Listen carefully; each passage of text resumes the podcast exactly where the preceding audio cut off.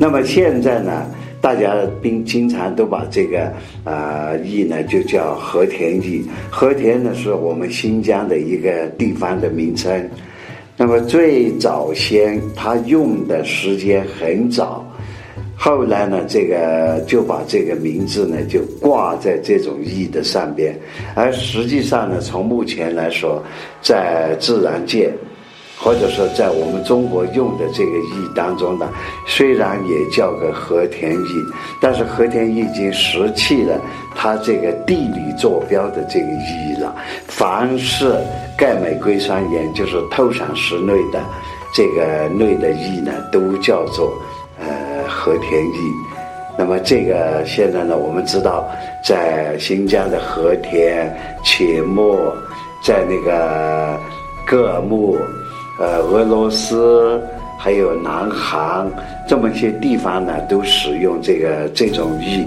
所以呢，我们平常叫和田玉，但是不一定就是和田这个地方出的。这个是我们要知道的一个概念。那么和田玉呢，它往往是因为形成的过程当中呢，也跟翡翠一样，它是有岩生矿，有那个坡级矿，还有那个。流到河里边来呢，就成了砾石，那么就沙矿，沙矿呢，就老百姓呢就给它称作紫邑，紫邑呢，当然它就留的年代越久，它就滚粘度就越好，而同时呢，它的表面就形成了一个氧化层，而绝大部分的粉这个软玉，它的颜色都是比较单调，一个呢就是白，一个是青白。一个呢就是青，像这个呢就我们就给它可以叫做白玉。那这个呢就是呃形成的这个调子呢，就形成在白里边透一点点这个青调子或者是灰调子，那么就给它叫做青白玉。而这个青玉呢含铁比较多一些呢，它的颜色呢就发蓝。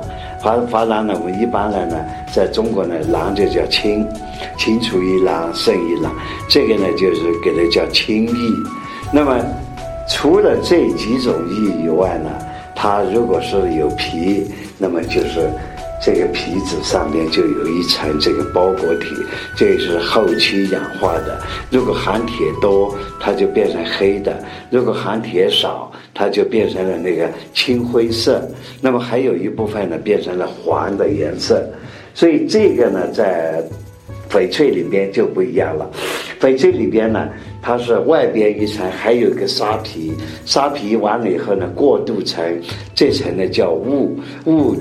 完了以后呢，才是中间的这个肉，所以呢，我们认识翡翠跟认识玉和田玉呢，就是最大的区别在于它的这个皮表皮非常的薄，所以哪怕是有一点点这个呢皮，它都要利用起来，而这个皮又是不容易形成，所以呢，在翡白玉里边的话，在它的表面。做成的这个呃皮的这个可能性就非常大，绝大部分的这个表皮它都没有颜色，那么就做那个人工去加加色，就用那种一种高锰酸钾，呃加上一种铁元素或者染色剂，就在上边蹭，蹭了以后呢再去加温，加温以后再去，然后呢再去洗。洗了以后呢，凡是有裂的地方呢，它都有颜色。